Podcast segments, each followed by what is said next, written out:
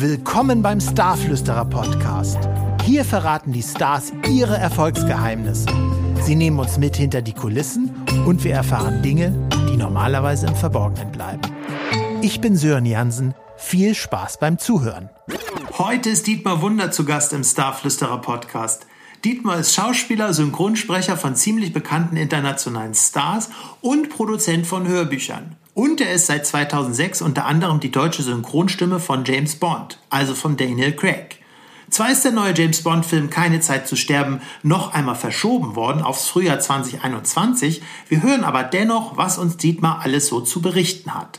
Wir sprechen über Dankbarkeit und Demut, über Wunder und weswegen sein erster Job als Augenoptiker ihm unheimlich geholfen hat für seine spätere Karriere. Außerdem haben wir ein mega Gewinnspiel für euch. Bis zum 15.11.23.59 Uhr könnt ihr gewinnen, wenn ihr die Preisfrage richtig beantwortet. Welcher war der erste Film, für den Dietmar Wunder seine Stimme an James Bond gab? Einfach die Lösung als äh, PN auf Instagram schicken, at starflüsterer mit UE geschrieben oder eine Mail an merci at sörenjansen.com. Wir verlosen drei handsignierte Hörbücher von Dietmar Wunder. Zum einen No Man's Land von David Baldacci und aus der John Sinclair Serie die Hörbücher Der Albtraumfriedhof und Die Killerpuppen. Da wird es gruselig. Also, nehmt gerne am Gewinnspiel teil. Viel Spaß jetzt erst einmal mit Dietmar Wunder. Dietmar, du bist die Stimme zahlreicher Weltstars wie unter anderem Rob Lowe, Adam Sandler, Cuba Gooding ähm, Jr. und gerade wieder von Daniel Craig, dem aktuellen James Bond. Wie bist du bzw. ist deine Stimme so aufgefallen, dass die Filmfirmen und oder auch deutschen äh, Filmvertriebe dich entdeckt haben? Und was ist das Besondere an deiner Stimme? Ähm, ist immer schwer zu sagen über seine eigene Stimme. Das müsst ihr natürlich entscheiden. Aber es gibt wirklich eine sehr schöne Anekdote, die fängt vor meiner Synchron ähm, ja. rund um Welt an. Und zwar, ich war Anfang 20, da bin ich, da fing ich gerade an zu überlegen, wirst du Schauspieler oder nicht. Und da war ich in, im Berliner Renaissance-Theater, hatte ich die Möglichkeit vorzuspielen. Und der damalige Dramaturgiechef, der hat sich das angeguckt. Ich hatte mir damals, was habe ich einstudiert? Ähm, die Katze auf dem heißen Blechdach. Hatte so vor ja. Augen Paul Newman und wollte unbedingt wie Paul Newman spielen. Gut, das hat nicht ganz so geklappt vielleicht. Ich war ja auch noch 20.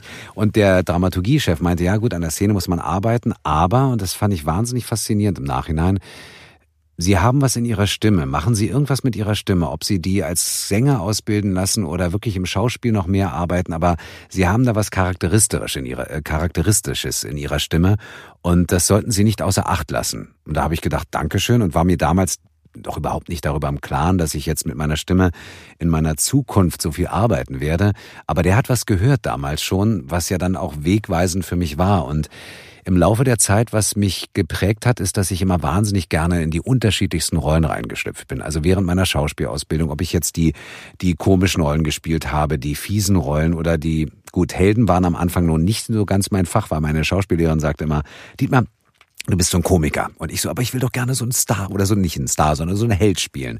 Das kam dann irgendwann später, durfte ich das auch ein bisschen machen, aber am Anfang war es hier eher so diese, diese Variabilität, die dann äh, sozusagen mein Fach war. Und als ich dann anfing mit dem Synchronisieren, das war 1990, vor 30 Jahren, am 19. Juli, habe ich letztens wow. zufällig den Kalendereintrag ja. gefunden. Da hatte ich äh, mit einem Kollegen zusammen Theater gespielt, Wolfgang Ziffer, und der hatte damals Synchronregie gemacht. Ich hatte keine Ahnung, wie Synchron funktioniert und sagte, du darf ich mal zugucken kommen? Und der meinte, nee, nee, du kommst gleich mal mit synchronisieren. Und da habe ich gesagt, ich weiß doch gar nicht, wie das geht. Und meinte, du, das bringe ich dir bei.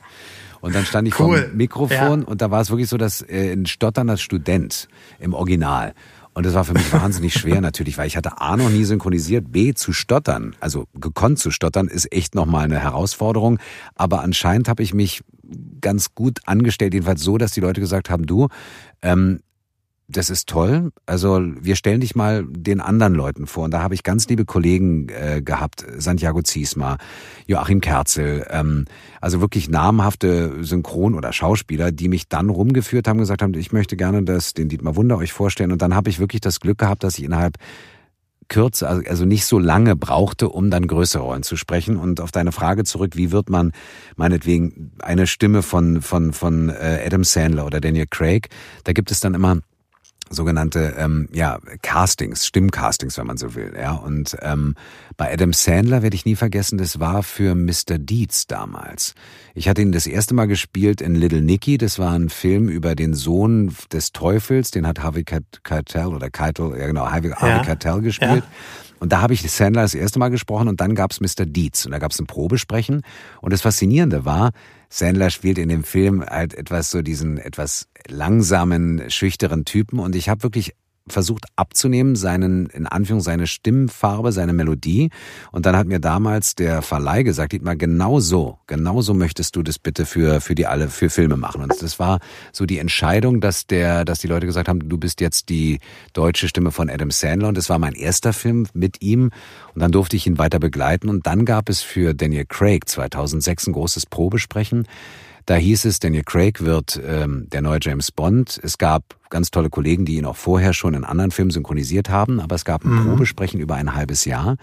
Und ähm, ja, ich hatte das große Glück, dass dann letztendlich, ich kam, also im März haben die angefangen zu, zu casten und ich kam im August dazu und habe dann wirklich im September den äh, Anruf bekommen von der Synchronfirma äh, Interopa Film der dann sagte, äh, der Produktionsleiter Philipp Kassau sagte, Dietmar, wo bist du gerade? Ich so, du, ähm, ich stehe gerade auf der Straße, wollte gerade einsteigen in mein Auto. Im Übrigen kein Aston Martin, nur ganz nebenbei. und, und er sagte, du arbeitest jetzt für den Geheimdienst ihrer Majestät. Und das war für mich natürlich Super. ein Ritterschlag. Ja. Ja, cool. Hey, das klingt ja äh, sehr spannend, aber klang auch so, als wenn die genau auf dich gewartet haben und äh, deswegen so lange dafür gebraucht haben.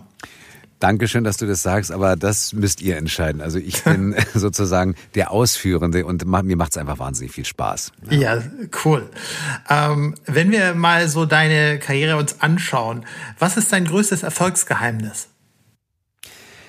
Ähm, dass ich mir nie darüber Gedanken gemacht habe, würde ich sagen. Also für mich ist es so, dass ich alles immer mache mit wahnsinnig viel Energie und, und Leidenschaft. Also für mich ist es so, wenn ich ja. synchronisiere, ob ich Hörbücher mache, ob ich drehe, ich springe in diese Rollen rein und ähm, gehe da drin auf. Und es ist so, wenn ich jetzt synchronisiere zum Beispiel, ähm, ist es so, ich erlebe den Film dann wirklich mit, als würde ich mitdrehen und ja. mache mir nie darüber Gedanken von wegen, wie wichtig ist der Film oder äh, ist es jetzt toll, sondern ich gehe darin auf und denke nicht viel darüber nach, sondern versuche das 100 Prozent zu erfüllen und auszufüllen. Und ich würde sagen, wenn man von einem vielleicht Erfolgsgeheimnis spricht, würde ich sagen, ist es das vielleicht, dass ich mir nicht darüber Gedanken mache, ist es jetzt gut oder schlecht, sondern dass ich einfach 100 Prozent gebe und mit ganz, ganz viel Leidenschaft und Spaß und äh, ganz viel Freude dabei bin. Und wenn ich jeden Morgen auf oder wenn ich morgens aufwache, sage ich, ey, das Schönste, was ich wirklich sagen kann über meinen Beruf, ist, dass mein Beruf nicht mein Beruf ist, sondern mein, mein Traum, Hobby, Super. was ich immer ausleben wollte. Und das darf ich. Ja, machen. cool. Das ist super. Also da fühlst du da wahrscheinlich richtig in die Rollen rein und, und gehst darin auf, wenn ich das jetzt ja, richtig deute. Absolut, ja.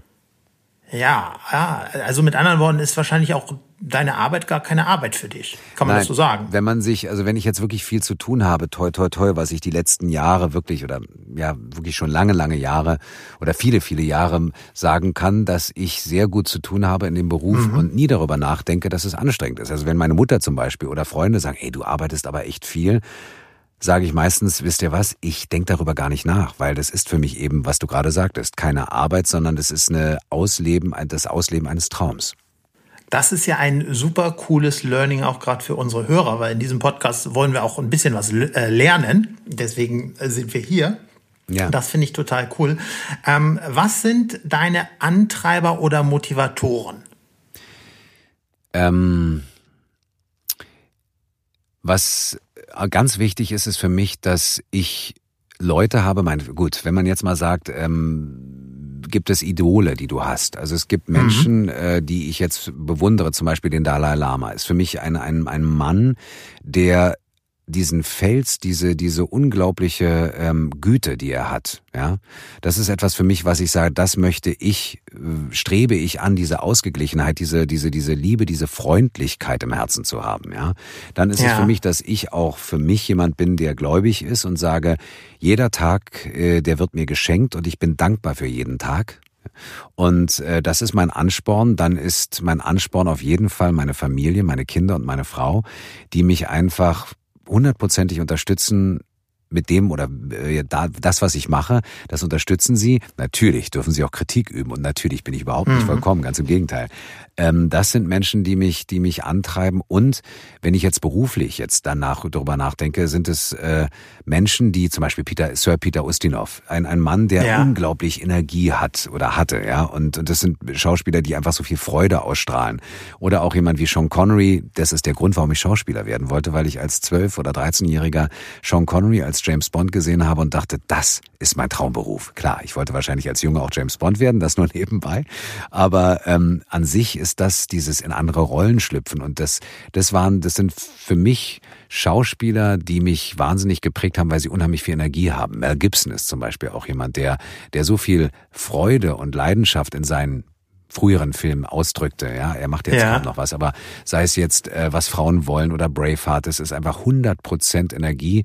Und das sind Leute, die mich motivieren, die mich antreiben. Und jetzt natürlich ganz aktuell jemand wie Daniel Craig, der eine unglaubliche Präsenz hat. Zum Beispiel in dem Film Knives Out. Als wir den synchronisiert haben, war das so, dass ich gemerkt habe, das ist eigentlich ein Theaterstück und der hat so viel Energie gehabt und so viel Freude beim Spielen. Das sind Idole in meinem Beruf, wo ich sage, daran also das bin ich eigentlich für mich selber auch, dass ich einfach 100 Prozent reinspringe und nicht drüber nachdenke, ist das jetzt anstrengend oder ich brauche doch mal eine Pause oder sowas, sondern dass ich sage, ich brenne dafür und wenn das Leute auch so haben, das sind, glaube ich, wenn du so möchtest, Idole oder meinetwegen auch Vorbilder oder Leute, die mir Gleichgesinnte vielleicht, um es so zu sagen. Ja. Ja, super spannend. Vielen Dank für diese Information. Ähm, jetzt steht ja der neue James Bond-Film Keine Zeit zu sterben in den Startlöchern. Und du hast gerade schon so ein bisschen ähm, angedeutet. Ähm, was haben wir ähm, in diesem Film ähm, von dir in deiner Rolle als äh, James Bond bzw. Daniel Craig zu erwarten? Gibt es irgendetwas, was du schon sagen darfst? Also das, was man im Trailer sieht, ja, und es gibt ja, ja schon zwei Trailer jetzt, ähm, das wird in dem gesamten Film zu 100 Prozent erfüllt, sogar noch mehr, wenn man so will, aber es geht ja nicht, mehr als 100 geht ja nicht, aber das ist ein ganz, ganz eindringlicher Film. Er ist ja, hat, er hat ja zum Glück Überlänge. Das heißt, man kann ganz, ganz viel James Bond und alles, was dazugehört, genießen. Und ähm, den Rest, dazu muss man ins Kino gehen und es einfach live erleben. Es hat wahnsinnig viel Spaß gemacht bei der Arbeit. Und äh, es war wirklich Gänsehautmoment. Ähm, also ein Gänsehautmoment nach dem anderen. Wir haben alle wahnsinnig viel Spaß gehabt und ähm, es ist Leidenschaft pur. Cool. Ja, wir sind schon sehr gespannt.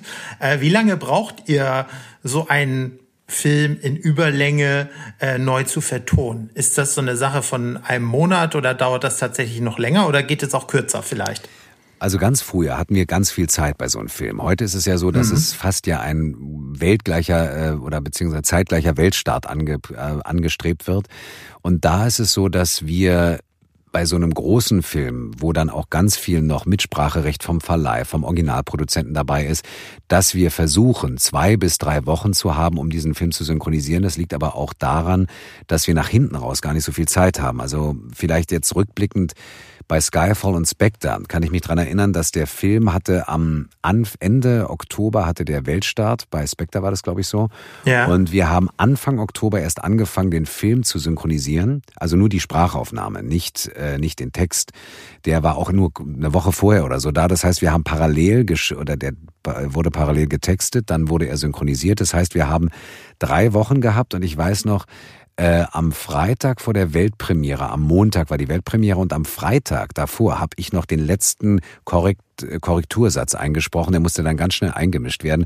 Also das ist so, dass wir halt Krass. sehr viel ja. unter Zeitdruck arbeiten, aber natürlich schon versuchen, bei so einem Film dieses Ausmaßes äh, schon an die zwei, drei Wochen ranzukommen. Normaler Kinofilm, in Anführungszeichen normal, der jetzt äh, äh, ja ein großer Kinofilm, aber der jetzt nicht mit so viel vielleicht ähm, noch Nachschneiderei und so zu tun hat, als wenn der Film nochmal korrigiert, nachgeschnitten wird und so, hat man vielleicht bis zu zehn Tage Aufnahmezeit, acht bis zehn Tage. Und äh, aber das ist auch insofern schon sportlich, weil wir das dann natürlich, äh, wir haben dann nicht sehr viel Zeit. Früher war man mal bei einem Monat oder sowas. Das war aber, das war früher mal. Also ich würde mhm. sagen, das sind so die Zeiten, die man heute angeben muss. Ja, spannend. Das ist ja immer mal interessant, einen Blick hinter die äh, Kulissen zu bekommen. Vielen Dank dafür. Ähm, wenn wir jetzt mal ein bisschen zurückblicken, so ins Jahr 1991. Ich habe recherchiert, da standest du das erste Mal für eine TV-Serie im Synchronstudio, nachdem du drei Jahre äh, als ähm, Optiker im Betrieb deiner Eltern gearbeitet hast. Würdest du jungen Menschen, die ins Kreative gehen wollen, vielleicht Schauspieler oder auch Synchronsprecher oder Musiker, was auch immer, äh, wenn die das werden wollen, dass sie auch ähnlich wie du eine in Anführungszeichen solide Ausbildung oder ich sag mal was Bodenständiges äh, machen, bevor sie in den Bereich gehen? Kannst du das empfehlen? Also für mich kann ich nur sagen, mich hat es sehr geprägt und ich bin sehr dankbar, dass ich diesen Weg eingeschlagen habe, weil ich habe Abitur gemacht, danach äh, etwa ein halbes Jahr lang echt überlegt, dann wollte ich Musiker werden. Dann habe ich gesagt, ja, ja aber Schauspieler. Mh. Hm.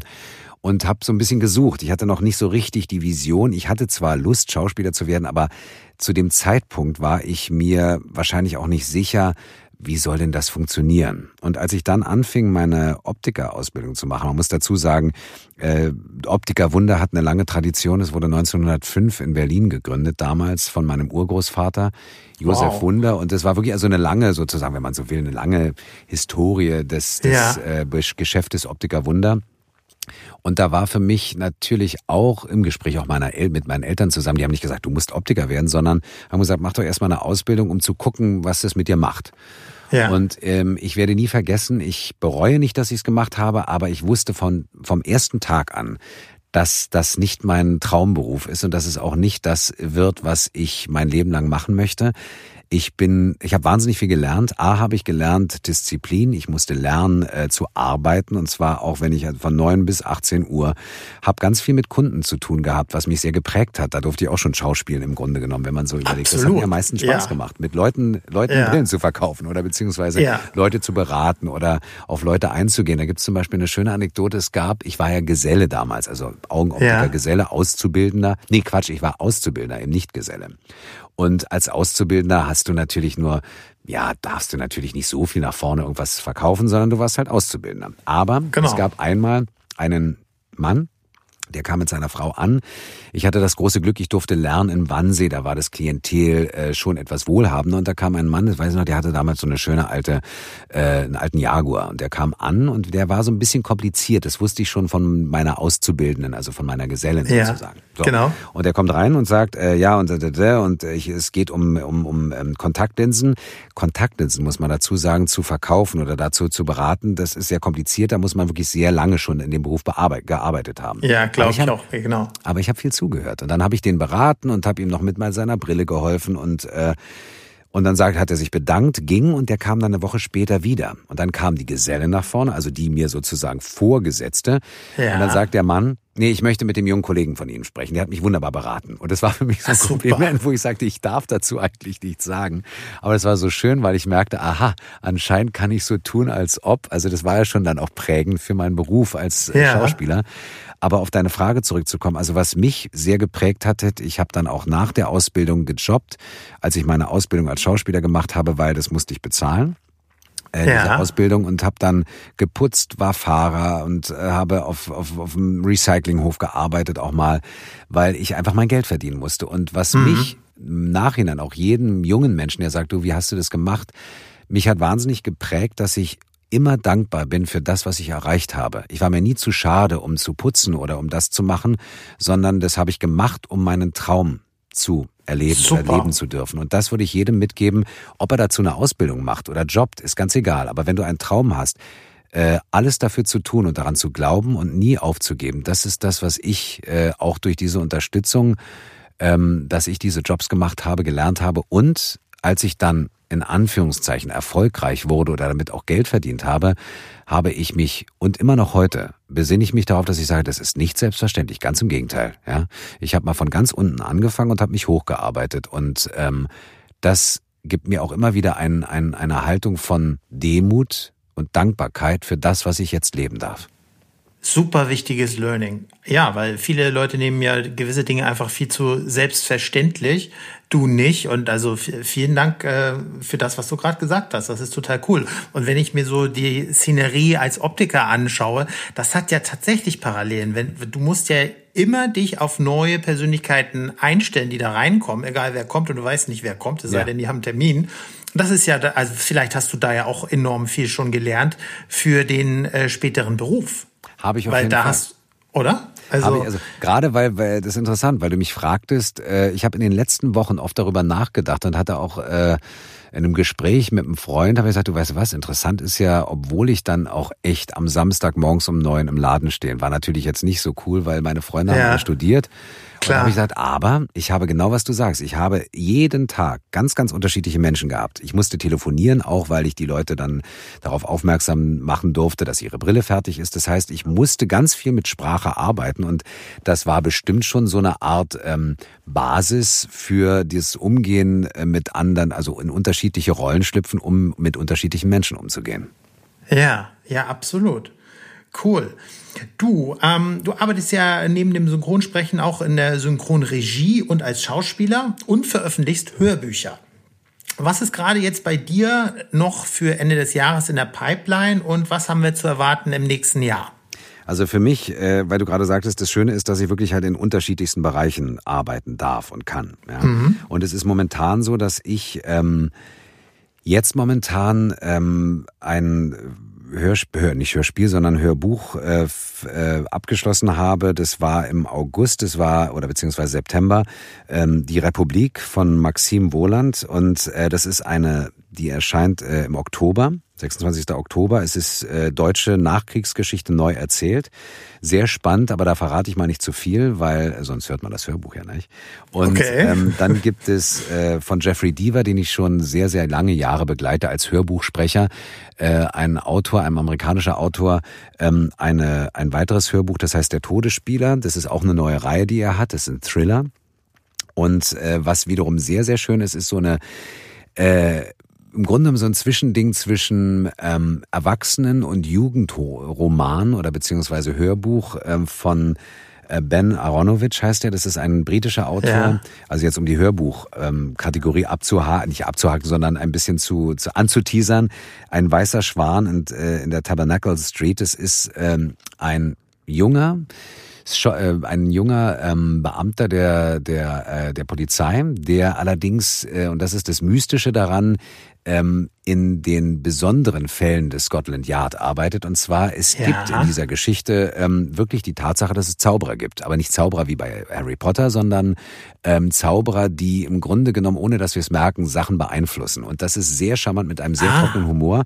Also das kann ich auch sehr empfehlen. Und ähm, das sind die Sachen in Hörbuchrichtungen. und dann arbeiten wir gerade an einer äh, Podcast-Reihe für ein Dokumentationsprojekt über einen ähm, wirklich existierenden Mann, aber darüber verrate ich noch nicht so viel. Da wird im Oktober oder November, das wird wahrscheinlich sogar dann eine Dokumentation gefilmt werden, wo ich dann auch die reale Person spielen darf. Aber dazu mhm. erzähle ich das nächste Mal mehr. Das ist in der Pipeline und die Lesungen dieses Jahr, die alle stattfinden sollten, werden leider auf nächstes Jahr verschoben. Aber ja. es gibt bei mir wirklich, dass ich mich wieder mal austoben darf. Dann ist jetzt, haben wir gerade zu Ende synchronisiert den neuesten Adam Sandler Film, der auf ähm, auf einem Streamingdienst laufen wird. Äh, ja. Hubie Halloween heißt der. Das ist eine Komödie, also eine typische Komödie mit Adam Sandler. Okay. Ja. Und äh, auf einem anderen Streamingdienst, ohne zu viel Werbung zu machen, gibt es gerade äh, der einzig wahre Ivan. Das ist eine wunderschöne Geschichte. Dazu gibt es auch ein Hörbuch, was jetzt auch veröffentlicht wurde. Ähm, eine wahre Geschichte von einer amerikanischen Autorin, es geht um einen Gorilla, der damals in den 80er Jahren wirklich existiert hat. Er hat in einer Mall gelebt, in einem Zirkus und hat da 30 Jahre verbracht. Und die Krass. Geschichte ist seine Ich-Erzählung, wie er mit den Menschen groß geworden ist und dann sozusagen sein Leben lebt. Und diese Ich-Form ist das Hörbuch, da erzählt er davon und der Film ist so ähm, animiert, dass es halt reale Menschen sind, aber die Tiere sind animiert und es ist so echt gemacht und Sam Rockwell spielt diesen Affen und den durfte ja. ich dann synchronisieren und der ist wahnsinnig ein sehr nachdenklich stimmender und unglaublich schöner Familienfilm. Also das sind so die Sachen, die, wenn man sich interessiert, was Dietmar Wunder macht, dann würde ich das auf jeden Fall auch empfehlen. Total abgefahren. Da ist ja eine Menge in der Pipeline. Das ist ja, äh, ja, cool, sehr spannend. Da kommt ja wirklich einiges äh, auf uns zu. Ähm, jetzt mal eine Frage, die du vielleicht schon 1000 Mal beantworten musstest. Thema Wunder. Ja. Wie passend bei deinem Nachnamen. Ähm, glaubst du an Wunder? Also ja. jetzt in der heutigen Zeit, äh, in der Karriere oder auch im Privatleben? Ich glaube auf jeden Fall an Wunder. Ähm, es ist so für mich, dass erstmal ähm, jeder Tag für mich ein Wunder ist, dass, äh, dass er existiert, dass ich jeden Morgen aufwache und dass es Momente gibt, die ihm nicht zu erklären sind und die manchmal auch dazu führen, dass man das Gefühl hat, wow, dass das jetzt passiert, das ist wirklich ein Wunder und dafür bin ich sehr dankbar. Also das sind für mich ganz wichtige Begriffe. Demut, Dankbarkeit und äh, auch Respekt und in dem Zusammenhang auch das Wunder geschehen. Natürlich passieren sie jeden Tag. Zum Beispiel, dass wir uns jetzt gerade unterhalten, ist auch nicht selbstverständlich. Nee, definitiv nicht. Ich danke dir auch für deine Zeit. Wir sind nämlich auch fast schon am Ende. Es gibt noch zwei, drei fra kurze Fragen. Ähm, Thema Wunder, also finde ich super, super interessant, weil viele Leute, die akzeptieren das gar nicht und die denken, es ist doch alles Zufall oder es ist doch alles selbstverständlich, ist eben nicht so. Hast du wunderbar erklärt. Vielen Dank dafür. Wann war äh, Dietmar Wunder das letzte Mal unvernünftig? Oh, das ist eine gute Frage. Ich glaube, ich bin jeden Tag irgendwie mal ein bisschen unvernünftig. Wenn ich zum Beispiel, okay. ähm, wenn ich jetzt sage, ich, äh, ich, ich fahre gerne Auto, ja, und wenn ich dann manchmal sage, oh, jetzt ein bisschen schneller als eigentlich erlaubt und ach, das ist doch super, ja. ist ein bisschen unvernünftig. Oder wenn ich sage, äh, wenn ich abends, äh, was leider momentan ja nicht stattfindet, äh, wenn wir jetzt Freunde zu, zu Gast haben und essen und dann sagen, ach, weißt du was, ja. äh, es ist doch später geworden und ähm, ach, unvernünftig, müsstest du eigentlich schlafen gehen. Das ist, aber das ist eigentlich ein bisschen ja. langweilig fast schon. Das ist ja nichts Schlimmes. Und äh, ich überlege gerade, was so richtig unvernünftig ähm, ist. Ja, doch, wenn ich, ich liebe es, Menschen zu beschenken, die mir nahestehen. Und dass ich dann manchmal mhm. sage, ist doch scheißegal, wie viel es jetzt kostet, natürlich im Verhältnis, ja. Oder ob ja. das jetzt so und so viel äh, Aufwand bedarf oder sowas. Da denke ich nicht drüber nach, sondern das, äh, da könnte man sagen, ey, das ist jetzt vielleicht ein bisschen unvernünftig von dir. Ähm, ich glaube, ich tue vieles und bin mir dessen gar nicht bewusst, dass es vielleicht etwas unvernünftig ist. Ja, aber das ist doch auch schön. Also lieber so, als wenn alles immer ganz äh, stringent abläuft und irgendwo tausendprozentig geplant ist, finde ich. Ähm, hast du für unsere Hörer eine weitere Botschaft oder möchtest du noch irgendetwas ähm, in die Welt bringen? Also was ich, äh, ja, insofern, was ich gerade schon gesagt habe, für mich ist gerade in dieser Zeit, wo, ja klar, Covid-19 ein ganz großes Thema ist, wo unsere Zeit ausgehebelt wurde für fast jetzt über ein halbes Jahr, kann man schon sagen, ja. ähm, sind Begriffe wie die Dankbarkeit, äh, die Demut und die, die, der Respekt dem Leben, der Menschheit gegenüber und das, was ich habe, ganz, ganz wichtig geworden. Dass ich ja. ähm, jeden Morgen aufwachen darf und auch toi toi toi gesund bin, Dafür bin ich sehr dankbar. Das ist, glaube ich, auch, das sind alles Werte, die in unserer heutigen Zeit, in diesen Tagen, glaube ich, wir uns alle jeden Tag vergegenwärtigen sollten und ähm, dass vielleicht auch ein bisschen dieses Innehalten und dieses, komm, dann warten wir ab, unterstützen uns gegenseitig, mhm. freuen uns für jeden, der zu tun hat.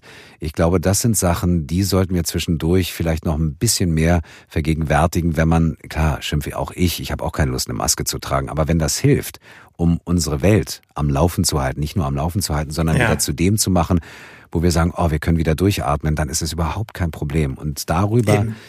finde ich, sollten wir, oder wir sollten uns ab und zu mal zurücklehnen und sagen, okay, dann warten wir ein bisschen und halten ein bisschen inne und wir können irgendwann wieder richtig loslegen. Das kommt bestimmt. Aber wenn es jetzt gerade heißt, dass wir alle zusammenhalten und kurz mal anhalten und entschleunigen, der Begriff hat auch eine neue Wertigkeit bekommen, entschleunigen. Das Total. war so ein bisschen abgegriffen, aber ja. jetzt hat es wirklich eine Wertigkeit bekommen, die, die ich sehr, sehr wichtig finde. Und das würde ich vielleicht für mich ganz wichtig und äh, wenn die Mithörer oder Hörer und Hörerinnen oder Hörerinnen und Hörer ähm, das mit mir zusammen begleiten wollen, da würde ich mich sehr drüber freuen.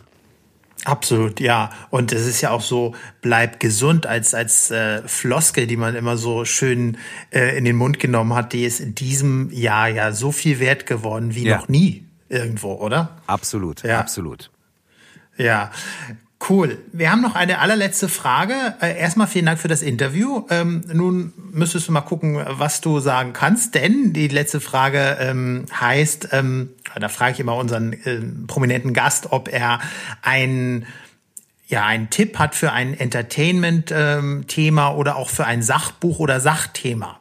Gibt es irgendetwas, ob es jetzt ein, du hast ja nun schon viel von Filmen und von Podcasts und von äh, Hörbüchern berichtet. Gibt es noch irgendetwas, äh, wo du sagst, hey, das braucht ihr unbedingt? Ach, da gibt es viel, was mich fasziniert. Ich kann, äh, also was zum Beispiel es gibt, ich habe letztens einen Film wiederentdeckt, der mich sehr getroffen hat. Äh, der hieß oder heißt L.A. Crash auf äh, im Deutschen äh, und im Original heißt er Crash. Das ist ein Film mit unter anderem Don Cheadle und äh, Brandon Fraser und also ganz ja. und ein, ein Episodenfilm ein unglaublich ergreifender Film, der ist allerdings schon etwas älter. Dann, aber nicht, weil ich daran beteiligt bin, aber der, dieser einzig wahre Ivan, der gibt einfach so eine, so eine Besinnlichkeit mit sich. Und ich habe, und das ist auch schon ein altes Buch, aber ich habe gerade mich nochmal neu verliebt in das Buch Homofaber von Max Frisch. Das ah, ist ein Buch, ja. der wahnsinnig fasziniert, äh, und äh, das ist so ein, so ein, so ein Tipp, einfach mal an den alten literarischen Schätzen nachsuchen oder ja. nachgucken. Dann habe ich jetzt äh, auf Gruselebene zum Beispiel gerade wieder Frankenstein entdeckt, also von Mary Shelley. Also weißt du, so dieses einfach so, wie das geschrieben ist oder äh, auch Bram Stoker, Dracula und Edgar Allan Poe. Ähm, also du merkst, ich kann gar nicht aufhören, so ungefähr. Also das sind alles so Bereiche, die, die mich wirklich faszinieren und die wahnsinnig viel Spaß machen. Ja, großartig. Das zeigt ja wieder deine immense Vielfältigkeit. Ähm, ich werde das alles in die ja, noch ein, was? Ein, Sache, ich bin, ich bin Romantiker, also ich bin kitschig. Ja. Es gibt zwei okay. wunderbare Liebesfilme und zwar der eine heißt Was das Herz begehrt mit Jack Nicholson und Diane, äh, Diane Keaton. Und es ist ein so charmanter, wunderbarer Film über die Liebe im Alter und trotzdem die Liebe äh, im Jungsein. Und das ist so schön. Das ist ein Film, der so viel Spaß macht und Was Frauen wollen mit äh, Mel Gibson. Das sind so zwei Filme, die machen Spaß und machen und bringen einen zum Lachen, aber auch zum, wenn man will, kann man auch weinen dabei. Super cool. Das werden unsere Hörer sicherlich dann äh, in der kalten Jahreszeit, die ja demnächst wieder beginnt, ähm, hören und sehen können. Sehr, sehr Dietmar, gern. herzlichen Dank für deine Zeit und äh, wir sind sehr gespannt auf das, was du alles berichtet hast. Ähm, ich freue mich, von dir zu hören, beziehungsweise äh, dich zu sehen oder wo auch immer in allen Formaten. Und äh, nochmals herzlichen Dank, dass du dabei warst. Sehr, und sehr gerne. Äh, alles, alles Gute erstmal an dieser Stelle des Tages. Das wünsche ich dir auch von Herzen und allen anderen auch. Und es hat sehr viel Spaß gemacht. Danke. Dankeschön. Tschüss. Tschüssi, mach's gut. Ciao. Das war der Starflüsterer Podcast. Vielen Dank fürs Zuhören. Weitere Informationen bekommst du auf starflüsterer.com. Alles Liebe, alles Gute, dein Sören Jansen. Übrigens, wenn dir das hier gefallen hat, gib mir gerne eine positive Bewertung auf Apple Podcasts oder auf meinem Instagram-Kanal @starflüsterer. Natürlich mit UE geschrieben. Dankeschön und bye bye.